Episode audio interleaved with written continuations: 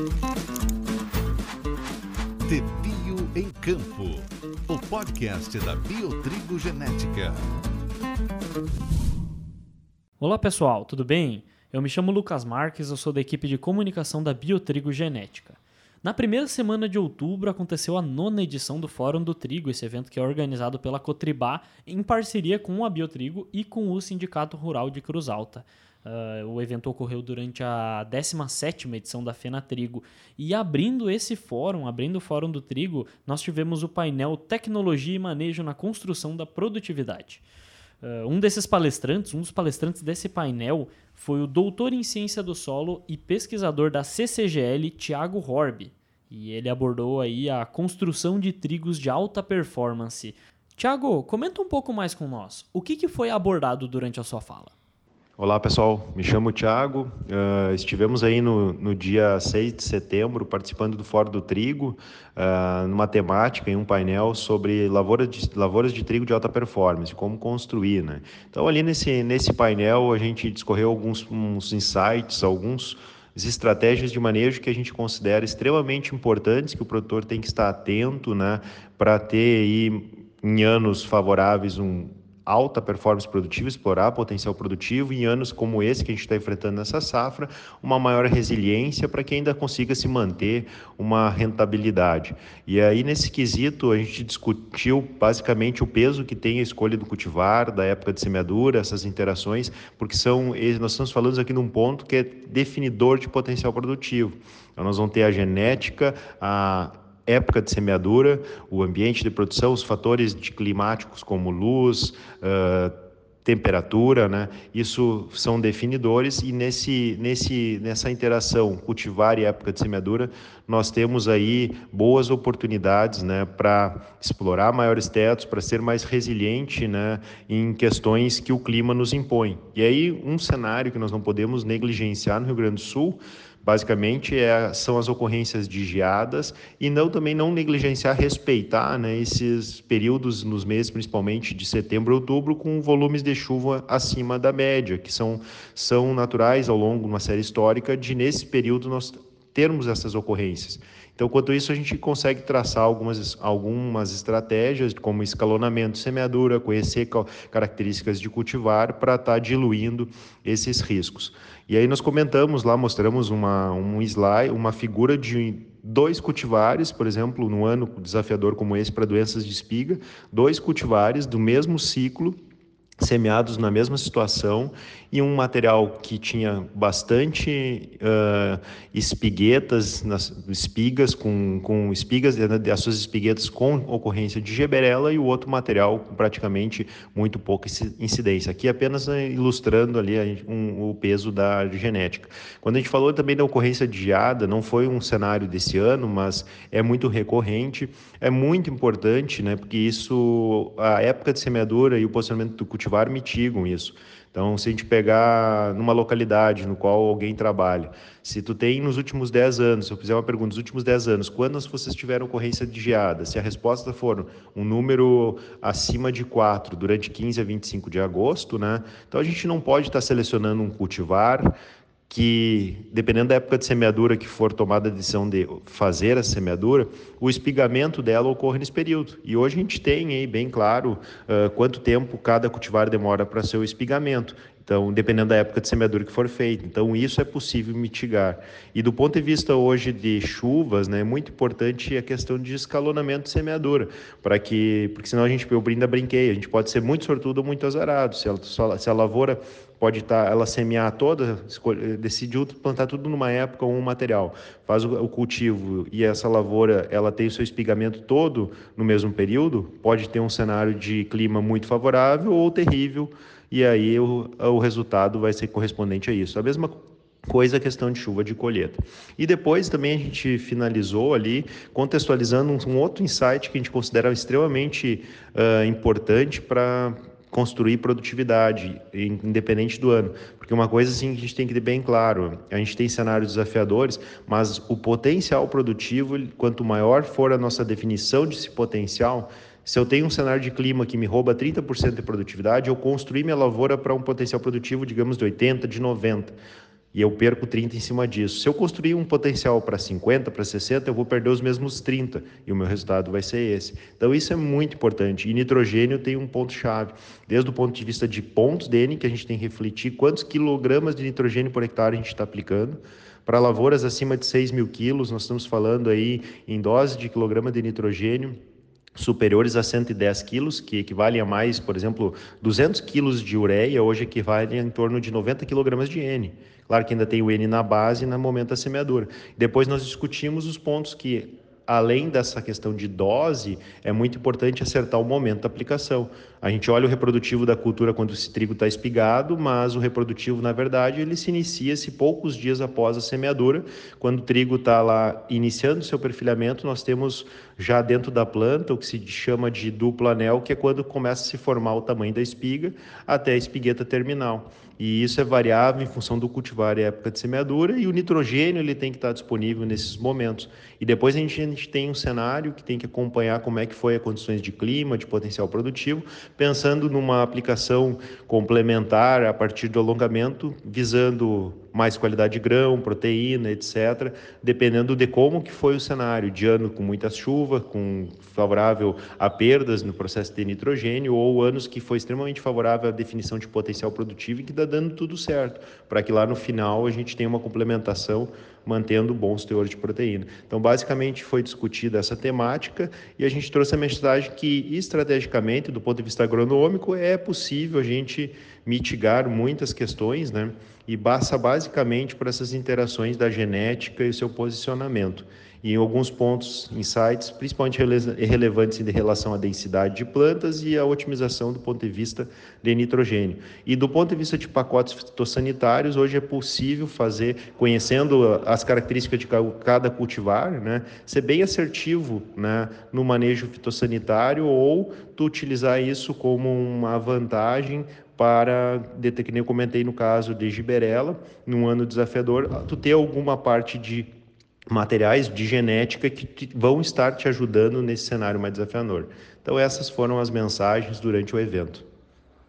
Muito obrigado pela participação no nosso podcast, Thiago. Bom, quem também participou do painel, só que comentando sobre o papel que o melhoramento genético possui no incremento da produtividade em trigo, foi o Francisco Nhocato, que é doutor em fitotecnia e melhorista aqui da Biotrigo. Tudo bem, Francisco? Opa, tudo certo, Lucas? Tudo certo, Francisco. Eu faço uma primeira pergunta já para ti, introdutória, antes que eu passe para os outros temas. Uh, o que, que foi abordado durante a sua fala? Traz um, um pequeno resumo aí para nós do que, que, do que, que você trouxe de pontos, de tópicos para essa discussão ali durante o Fórum do Trigo. É, então, Lucas, uh, eu comecei abordando a, a, o aspecto da evolução da produtividade no contexto nacional e também é, na realidade gaúcha é, onde a gente observou ao longo das últimas décadas um aumento consistente nas produtividades. Parte é devido ao manejo, que evoluiu muito nos últimos anos, mas também teve a contribuição aí da genética, é, sendo decisiva para a manutenção desse crescimento ao longo do, dos anos. É, também é, comento um pouco sobre a questão da flutuação ano a ano que a gente observa, né? anos mais favoráveis, anos menos favoráveis, e o papel que a genética tem em é, dar, estabilizar essa, essa flutuação nas produtividades, garantindo aí maior estabilidade na produção. A gente sabe que o, o, os anos aí são bastante desafiadores, né? A, a, a, exemplo do que a gente tem visto esse ano aí, que está sendo bastante atípico. E a cultura do trigo precisa é, entregar boas produtividades no final para se tornar rentável dentro do sistema. Também foi apresentado aspectos sobre segurança, né? Então, principalmente o melhoramento tem focado em doenças de difícil controle, porque a gente sabe que são essas as que mais impactam tanto nas, nas perdas de produtividade quanto em é, qualidade e que vai impactar lá na, no processo de comercialização final. Se esse trigo não tiver qualidade, dificulta muito a comercialização. Então, de maneira geral, foi isso que foi abordado. Francisco, antes da gente entrar nesses tópicos que tu comenta, como resistência de germinação, doenças de difícil controle, que envolvem sim o melhoramento, mas também tem um impacto direto na realidade, na lavoura do produtor, eu fiz um rápido levantamento aqui pela, por dados da Conab nisso que tu comenta desse aumento de produtividade, né? Quando a gente olha para 10 safras atrás, então, de 2013 com 2023, com a projeção da Conab, né, para 2023 em trigo no Brasil, a gente tinha uma área de cerca de 2,2 milhões de hectares lá em 2013, essa área aumentou para 3,4 mais ou menos em 2023. Uh, ah, a gente tinha uma produção que foi de 5 milhões e meio de toneladas em 2013 e aí uma estimativa para mais de 10 milhões de toneladas em 2023. A produtividade também, nesse, cerca, nesses 10 anos, aumentou cerca de 20%.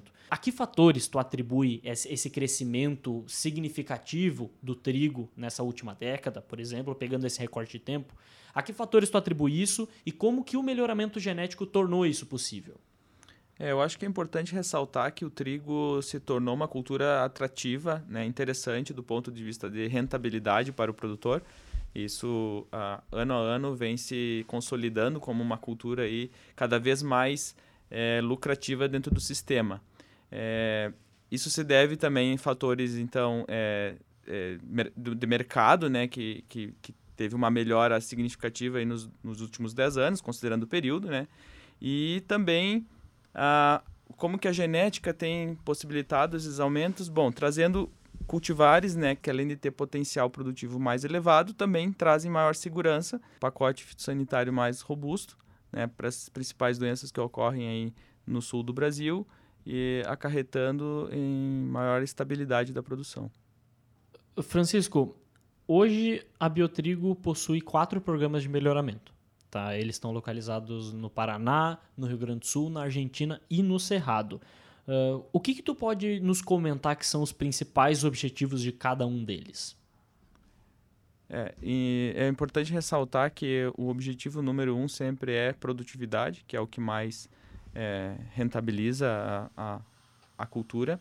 Né? Em segundo, a gente foca em segurança, então a gente foca especialmente em, em doenças de difícil controle. A gente sabe, por exemplo, falando especificamente do cerrado, a gente tem um problema é, recorrente com brusone. Então, hoje a gente tem, traz materiais para o mercado com alta segurança em brusone. Né? É, e enquanto que para o Rio Grande do Sul a gente tem aí também um problema recorrente com giberela, por exemplo, também traz prejuízos é, importantes em anos muito favoráveis à ocorrência dessa doença. Então, o primeiro aspecto seria esse, né, olhar para essas, essas doenças mais impactantes, né, e sem esquecer nunca do, do destino que esse trigo vai ter, ou seja, a qualidade. A gente sabe hoje que o, a qualidade é um critério de precificação do trigo. Então, em trigo é importante que, que se tenha é, elevado é, peso hectolítrico, né, que é o famoso pH, é, além de, especialmente, germinação da espiga. Então, esse é o fator talvez mais importante hoje para o trigo no sul do Brasil, onde chuvas uh, são comuns na época da colheita e que, havendo esse evento de germinação, o valor da produção cai drasticamente. Você também comenta sobre esse desafio de trazer maior nível de resistência genética à brusone aí para as regiões do Cerrado, mas esse, essa é uma questão que também está presente para os materiais que são disponibilizados para as regiões tritícolas do Paraná, por exemplo, né, Francisco? É importante ressaltar que, que a brusone ela é uma doença relativamente recente no, na cultura do trigo. Né? O primeiro relato de brusone foi, se eu não estou enganado, 1985. Então, é uma doença relativamente recente dentro da cultura do trigo. E ela vem ganhando importância, é, especialmente no Paraná, como tu falaste. É importante ressaltar que esse último ano também no Rio Grande do Sul né, tivemos, tivemos essa ocorrência bastante forte da brusone né? E num cenário aí de, de mudanças climáticas, a gente nunca sabe uh, o que vem pela frente. Né? Então, é, esse ano mais quente pode surgir é, com mais frequência e aí nós temos que estar preparado com materiais com uma boa resistência também no sul do, do país, mesmo que a gente não tenha visto a ocorrência dessa doença é, nos últimos cinco anos, por exemplo, no Rio Grande do Sul. A gente sabe que ela está aí. Sim, a última ocorrência de Brusone no Rio Grande do Sul tinha sido em 2014, né? E ela volta a ocorrer em 2023, uh, devido a essa, esse El Niño que já tinha pre sido previsto e, e, essas altas temperaturas. Ainda sobre os desafios dos ambientes do Cerrado, Francisco, Existe mais algum além da Bruzone? Existem outros desafios relacionados à seca, a, a, ao próprio ambiente físico do solo do cerrado mesmo? É, então, o cerrado ele é bastante desafiador do ponto de vista que nós temos uma condição de sequeiro, né, principalmente, é, que tem alta disponibilidade hídrica no, no, início do desenvolvimento da cultura e em um determinado período essa disponibilidade hídrica cessa né, e vem um período de estiagem prolongado. Então, o trigo ele precisa, na primeira etapa, é, ter uma boa resistência a brusone, doenças, então, para essa condição de alta temperatura e umidade. E, na sequência, ele tem que é, ter alta capacidade aí de, de tolerar a, a falta d'água, né, o déficit hídrico, e ainda assim é, é, ter um bom enchimento de grãos e entregar uma boa produtividade nessas condições. Perfeito, então, Francisco.